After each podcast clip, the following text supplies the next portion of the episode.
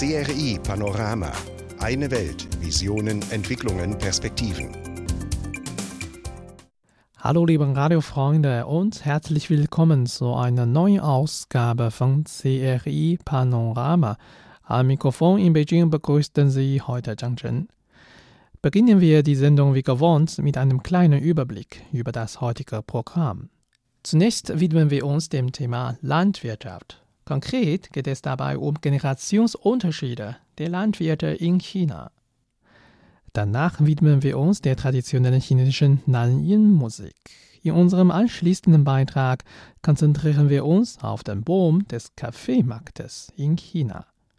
Danach folgt ein Beitrag über den Zishun-Teekuchen, eine Spezialität aus der ostchinesischen Provinz Zhejiang. Und in den letzten Minuten unserer heutigen Sendung besuchen wir das Dorf Nanlou. In den letzten Jahren hat es sich das Dorf tief verändert. Jetzt kommt erst einmal Xu mit dem Hit Ru Guo Dang Shi, wenn damals. Viel Spaß damit, bis gleich.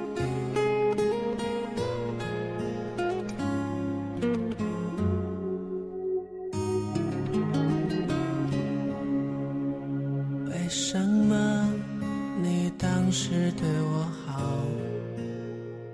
又为什么现在变得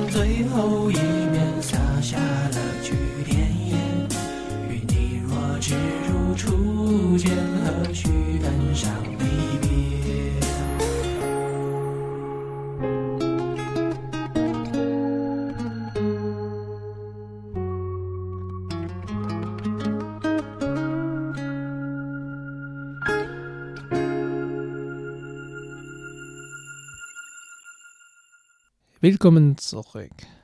Die Mechanisierung und Industrialisierung verändert seit jeher die Landwirtschaft und nimmt den Menschen viel körperliche Arbeit ab. Immer neue technische Innovationen verändern auch heute noch die Sozialstruktur der Landwirte. Mit der Professionalisierung der Landwirtschaft durch Berufsbauern steigen auch die Einkommen.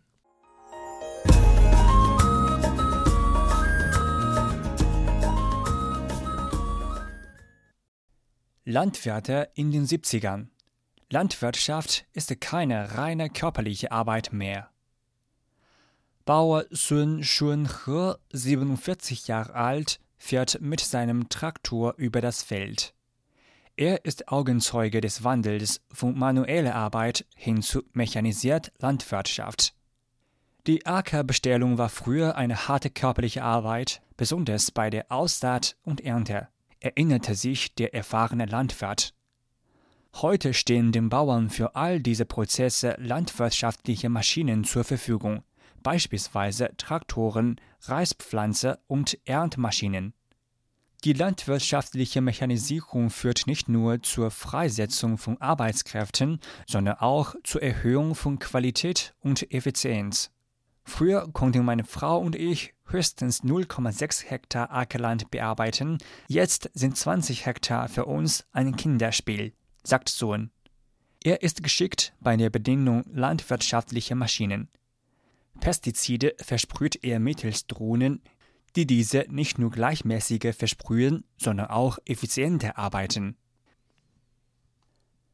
Landwirte in den 80ern. Man kann auch als Bauer viel verdienen. Früher hieß es, wer ein ganzes Jahr lang Getreide anbaut, verdient monatlich weniger als ein Wanderarbeiter in Großstädten. Der 32-jährige Getreidebauer Nie Yipin ist aber anderer Ansicht. Er ist ein Berufsbauer der Lüneng Landwirtschaft GmbH in der Provinz Jiangxi. Die 2000 Hektar große Landfläche des Unternehmens ist in Parzellen aufgeteilt. Jede dieser Parzellen wird von einem Fachmann für Getreideanbau als Feldbetreuer bestellt. Der Feldbetreuer bekommt ein Monatsgehalt und einen zusätzlich Jahresbonus für die Überproduktion. Mir hatte letztes Jahr beispielsweise ein Gehalt von insgesamt 120.000 Yuan und einen Jahresbonus von 60.000 Yuan bekommen. Als Bauer verdiene er somit nicht weniger als ein Büroangestellter meinte Nie. Ich habe drei Kinder. In der Ruhesaison gehe ich regelmäßig nach Hause und kümmere mich um meine Familie. Es ist viel besser als eine Beschäftigung außerhalb der Heimat, meinte Nie Yipin. In den vergangenen fünf Jahren hat er über 700.000 Yuan verdient. Die Geschichte von Nie Yipin ist kein Einzelfall. Laut Lin Jihe dem Vorstandsvorsitzenden des Unternehmens wurde in seinem Unternehmen neun Jahre in Folge ein Jahresbonus in Höhe von insgesamt 25 Millionen Yuan an die Getreidebauern verteilt. Viele Angestellte hätten dadurch Wohnungen in der Kreisstadt gekauft und besäßen ein eigenes Auto. Landwirte in den 90ern. Man ist auch als Landwirt stolz.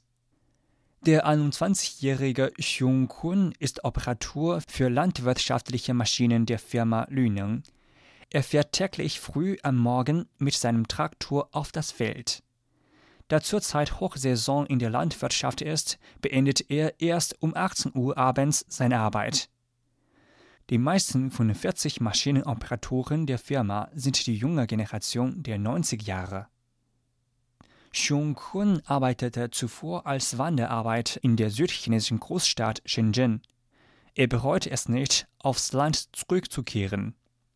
Landwirtschaftliche Tätigkeiten sind zwar anstrengend, wir junge Menschen haben aber keine Angst vor harter Arbeit. Jeden Tag können wir uns neue Technologien und Kenntnisse aneignen. Das bereichert uns sehr. Xiong Kun genießt es, täglich mit seiner Maschine aufs Feld zu fahren. Es ist ehrenvoll, ein Landwirt neuen Typs zu werden, der landwirtschaftliche Maschinen aller Arten bedienen kann, meint Xiong Kun. Xiong Kun und seine Kameraden interessieren sich nicht nur für die Fahr- und Wartungstechnik von Maschinen, sondern auch für den Anbau landwirtschaftlicher Kulturen. So haben sie oft bei erfahrenen Bauern um Rat gebeten. Wir lernen Dinge schneller und achten darauf, bei der Arbeit Erfahrungen zu sammeln. Junge Menschen können erst dann in der Gesellschaft Fuß fassen, wenn sie eine Technik wirklich beherrschen. Unternehmenschef Lin Ji-he meint, junge Menschen seien die Hoffnung für die Zukunft der Landwirtschaft in China. Das Ernährungsproblem der Chinesen werde besser gelöst, wenn immer mehr junge Menschen sich für die Landwirtschaft interessieren würden.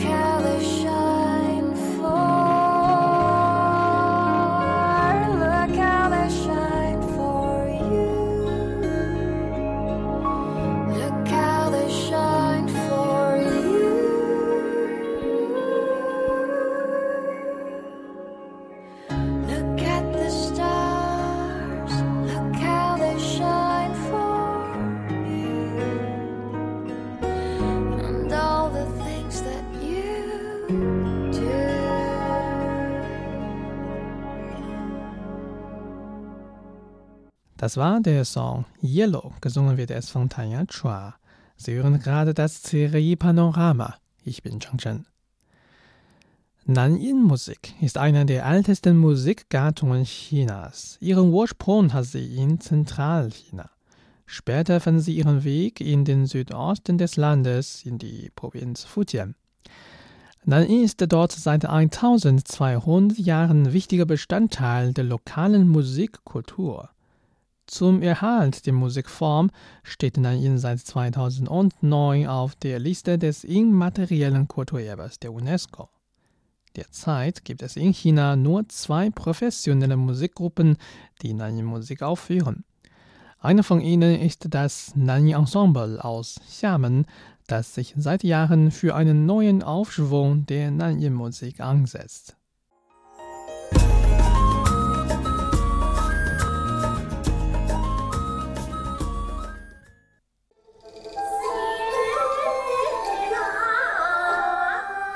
Bekannt als lebendes Fossil der chinesischen Musik ist Nanyin, wörtlich übersetzt südliche Musik, eine der ältesten existierenden Musikgattungen Chinas. Ihren Ursprung hat Nanyin in der Tang-Dynastie zwischen 618 und 907 nach Christus in Zentralchina. Durch Kriegsflüchtlinge fand sie ihren Weg später in die südostchinesische Region Minnan in der Provinz Fujian. Durch eine Verbindung mit der lokalen Volksmusik wurde Nanyin zu einer Musikgattung mit einem ganz eigenen Charme.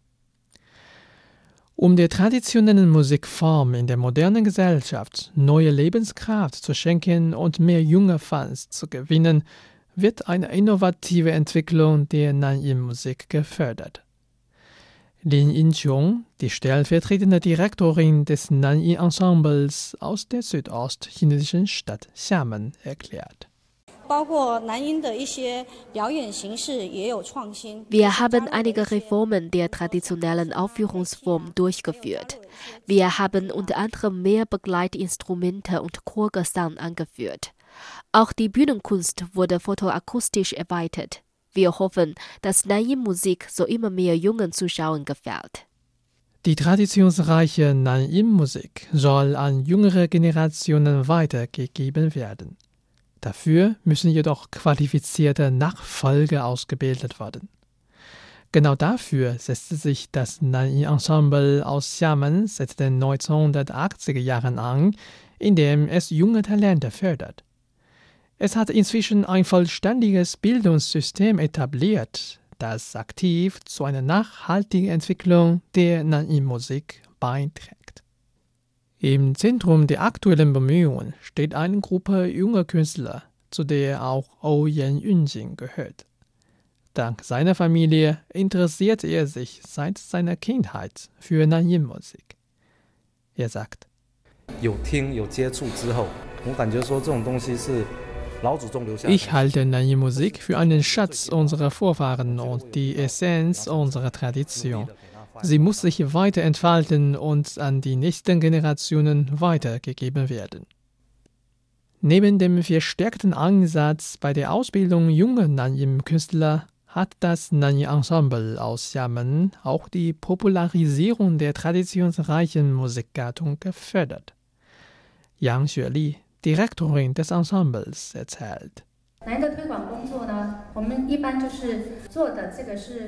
Unser Kulturprogramm zur Verbreitung der Nanyin-Musik umfasst vor allem Aufführungen, die für Zuschauer kostenlos zugänglich sind und hauptsächlich dem Gemeinwohl dienen. Wir arbeiten auch mit Wohnvierteln, Universitäten, Hochschulen sowie Mittel- und Grundschulen zusammen und organisieren Sommerlager. Dabei können Kinder hautnah den Charme der Musikform erleben und sich direkt über ihre Darstellungstechniken informieren. Dank der Bemühungen des Nanyi-Ensembles aus Xiamen weist Nanyi-Musik eine gute Entwicklungstendenz auf. Yang Xueli hofft, dass Nanyin durch die Entwicklung von Tourismus in Xiamen noch besser verbreitert werden kann. Wir wollen Nanyin-Musik unter einem breiteren Publikum verbreiten. Die Tourismusbranche in Xiamen ist für uns eine gute Plattform, dieses Ziel zu erreichen. Wir wünschen uns außerdem mehr Unterstützung der Regierungsbehörden.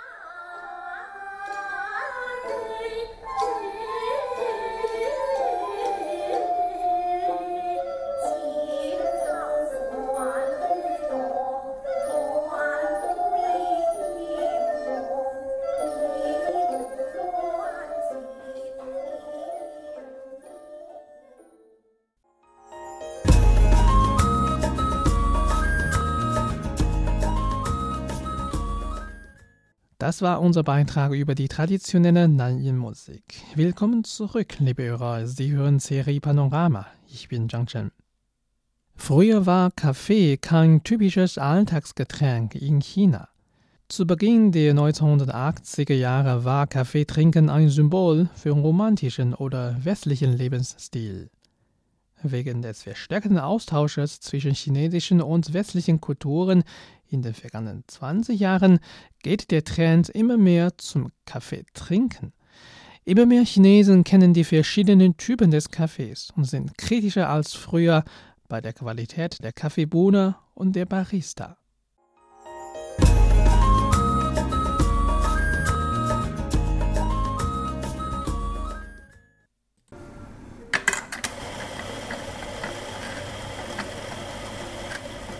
Frau Liu ist eine Barista in einem Café in Beijing. Sie beginnt mit ihrer Arbeit sehr früh am Morgen. Um die Qualität des Kaffees zu garantieren, prüft sie die Qualität der Kaffeebohne jeden Tag vor der Öffnung des Cafés. Es ist ihr achtes Jahr als Barista. In den vielen Jahren hat sich ihr Verständnis für ihren Beruf verändert.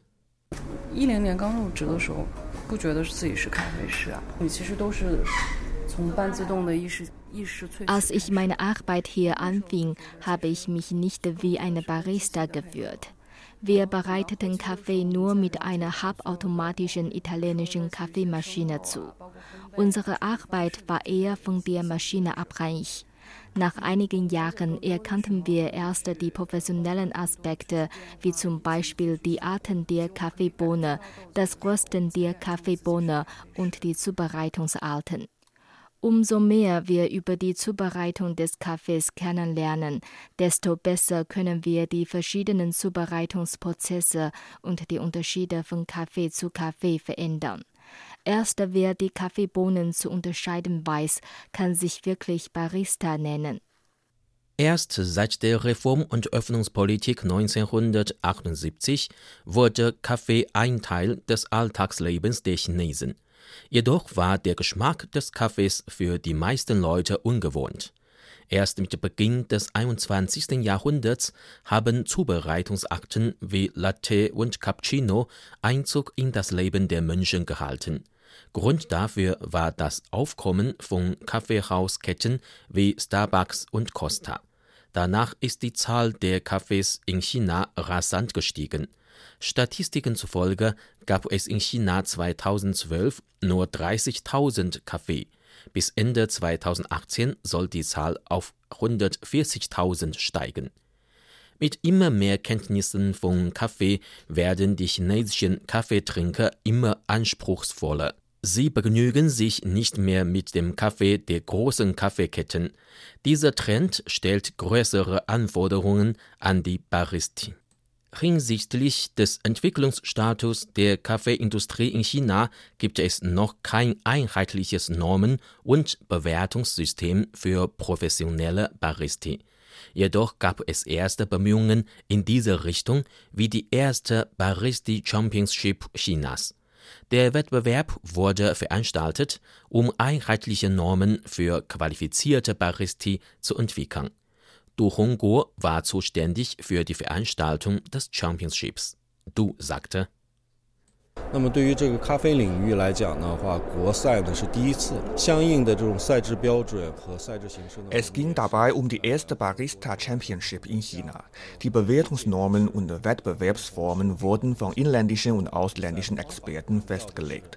Die Teilnehmer waren vornehmlich im Kaffeegeschäft tätig.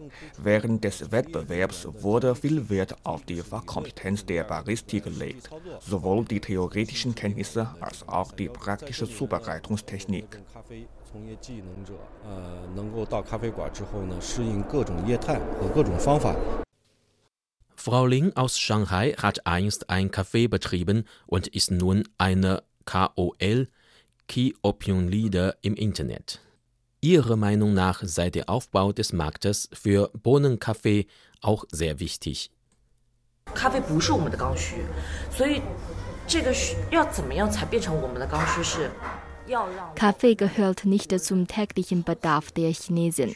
Wie können wir ihn zum Teil der Bedarfsgegenstände machen? Es muss gelingen, die Mehrheit vom Pulverkaffee wegzubekommen und sie dazu zu bringen, sich einen echten Kaffee zu Hause zu kochen. Dann ist der Markt für qualitativen Kaffee endlich aufgebaut. In Hinsicht auf die Struktur des chinesischen Kaffeekonsums beträgt der Konsum des Pulverkaffees mehr als 80 Prozent. Der frisch gemahlene Kaffee beträgt nur 16 Prozent. Trotzdem sieht es auf dem Markt ganz anders als auf dem globalen Kaffeemarkt aus, behaupten manche Experten.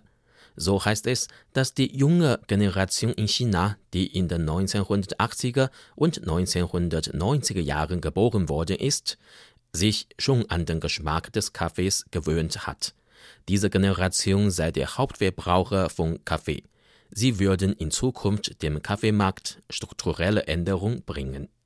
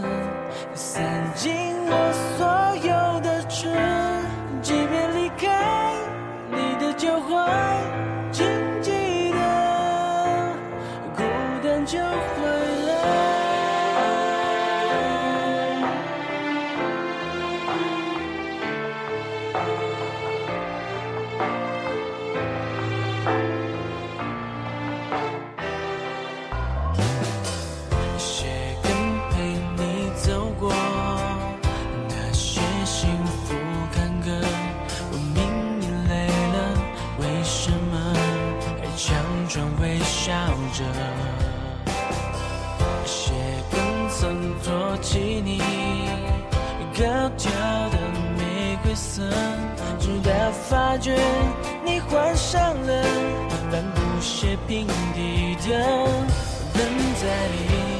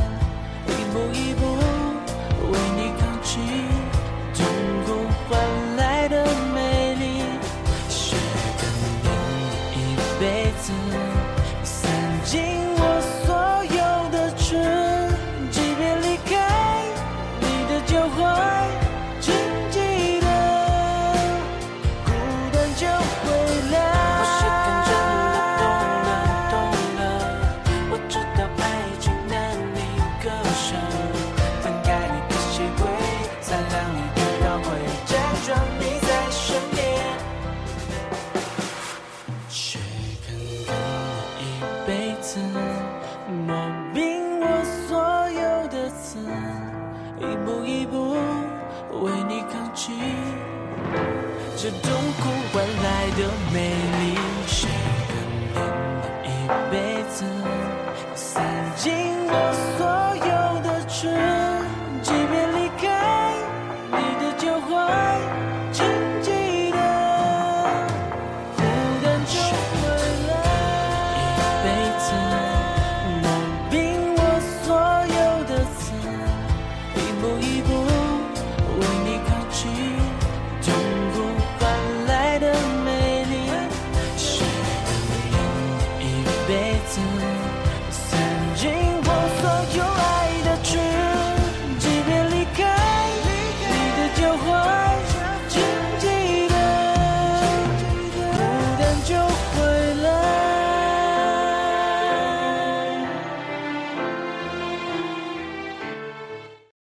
Sie hörten den Hit Xiegan Absatz von Ho Xian.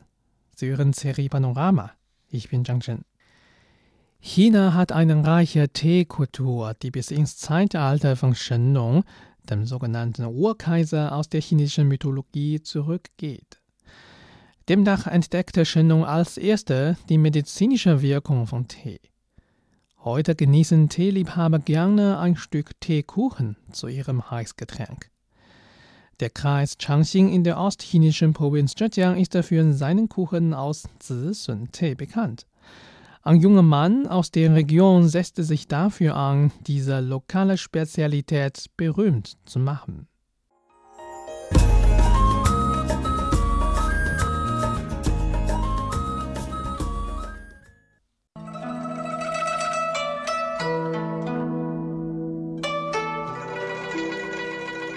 Wenn man über den Kreis Changxing im Norden der ostchinesischen Provinz Zhejiang spricht, dann erwachen die Geschmacksknospen vieler Menschen sofort.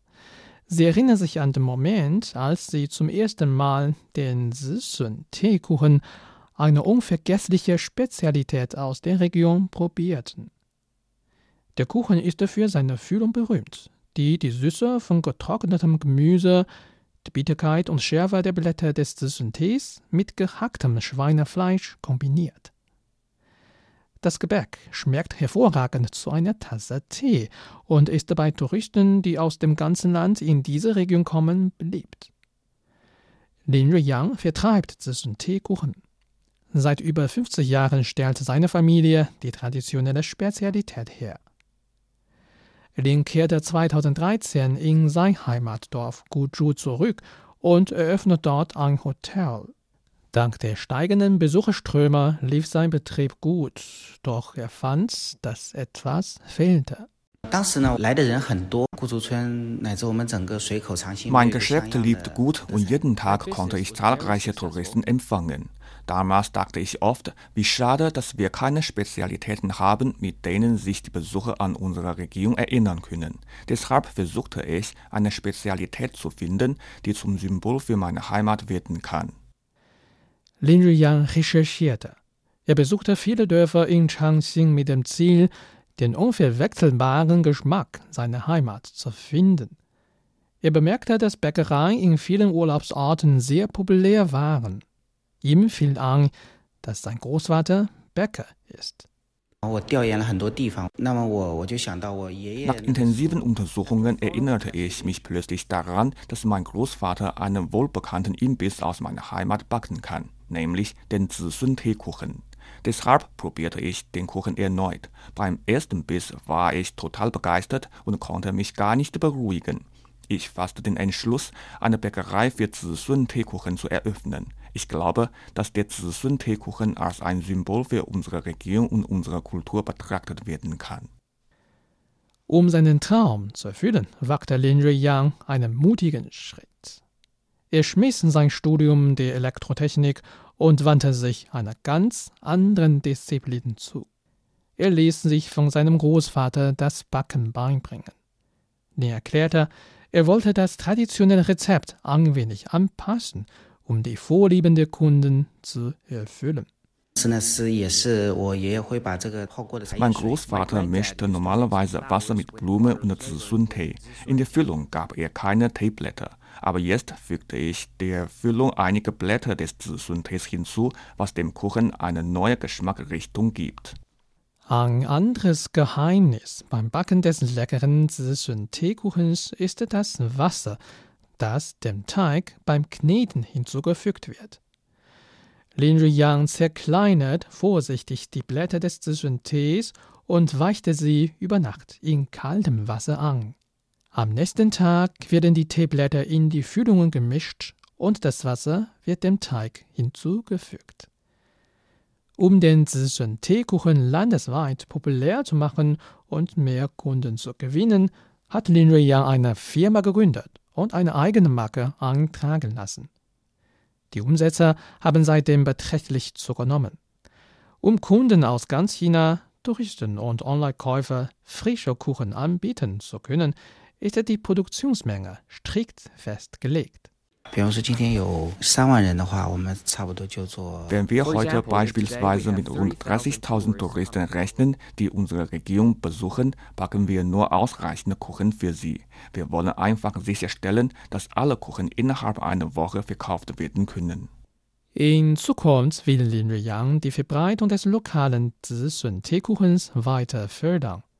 Vielleicht können seine Bemühungen auch andere Leute mit ähnlichen Interessen dazu inspirieren, derartige Traditionen wieder zu beleben und ihre eigene Geschichte zu schreiben.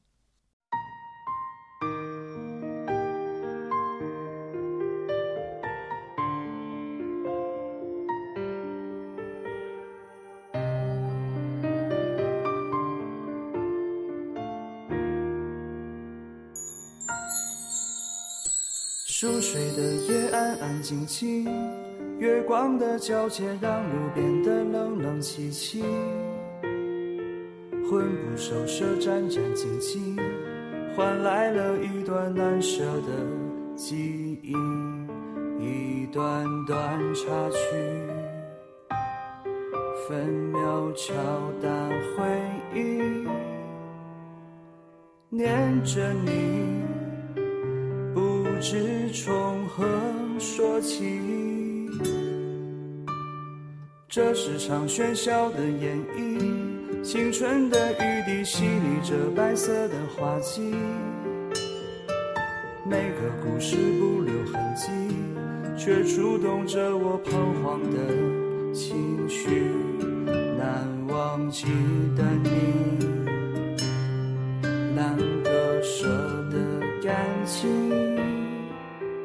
黄昏钢琴起，奏响青春序曲，从誓言走到忘记，从拥抱爱到放弃，最纯净的心，全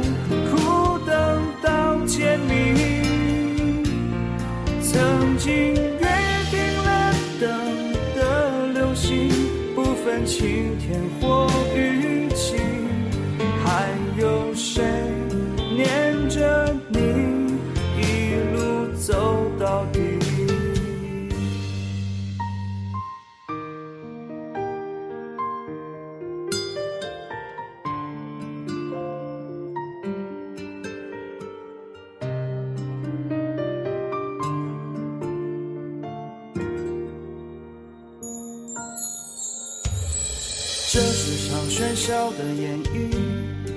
春的雨滴洗礼着白色的花季，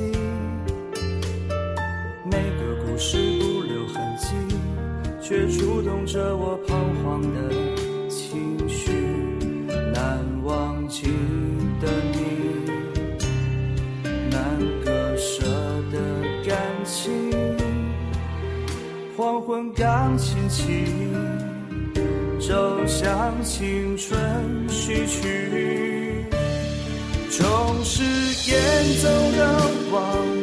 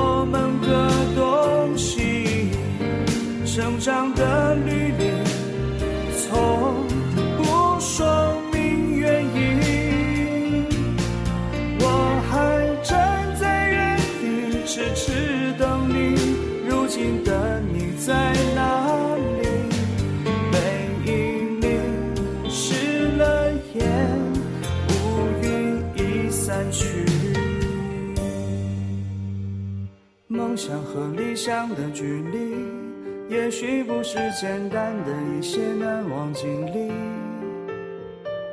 对着天空叹了口气，告诉世界我愿意。爱的痕迹，也许不需要理题。Sie hörten gerade einen Beitrag über den Zischen Teekuchen. Danach lief übrigens der Song Vorspielen der Jugend auf Chinesisch Qingchun-Xuchu von Sun Yingnan. Willkommen zurück.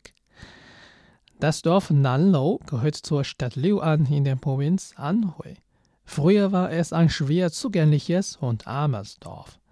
Seit 2010 wird es zu einem Musterbeispiel der Kampagne zur Förderung schöner Dörfer ausgebaut.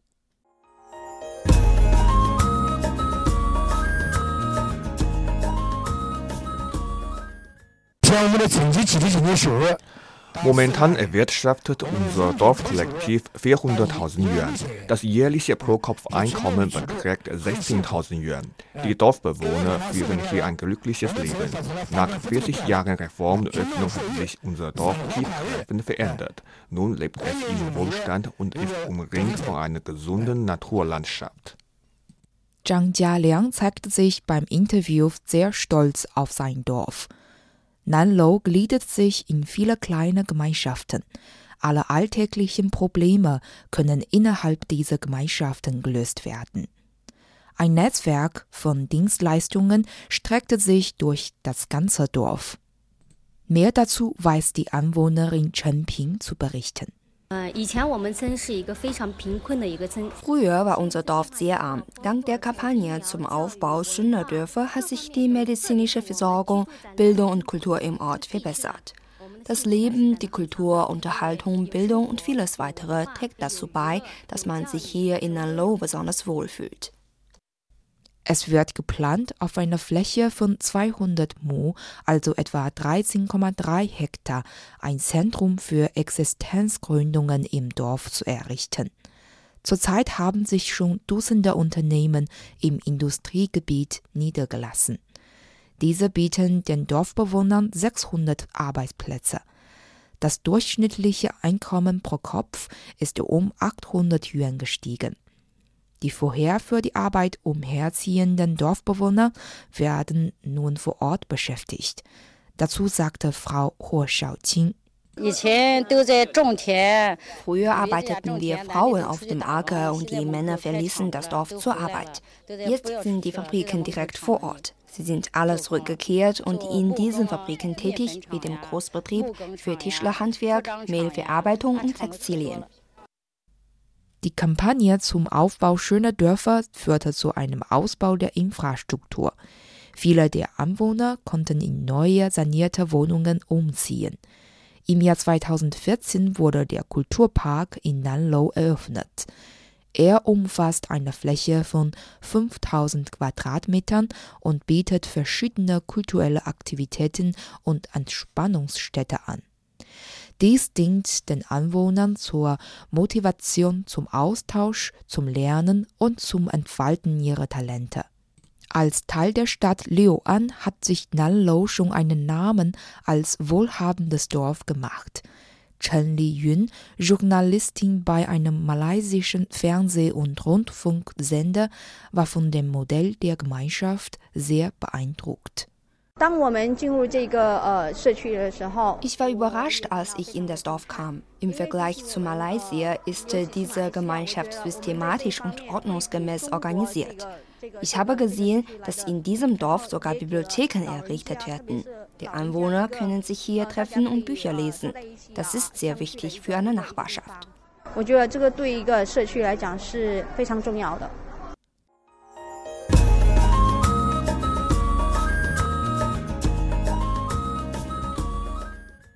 Damit sind wir leider schon wieder am Ende unserer heutigen Sendung angelangt. Wir sagen Tschüss mit dem Lied Oh Let It Be von Liu Han. Zhang Zhen verabschiedet sich von Ihnen. Macht es gut und 再见。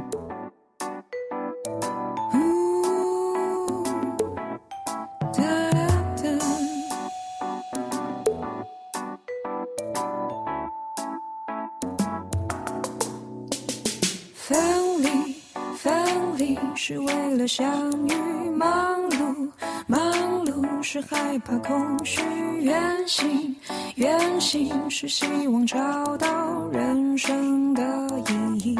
我想要呼吸，呼吸这城市的空气，倾听，倾听这人群的悲喜，在艰辛的晚餐后忘记。Oh let it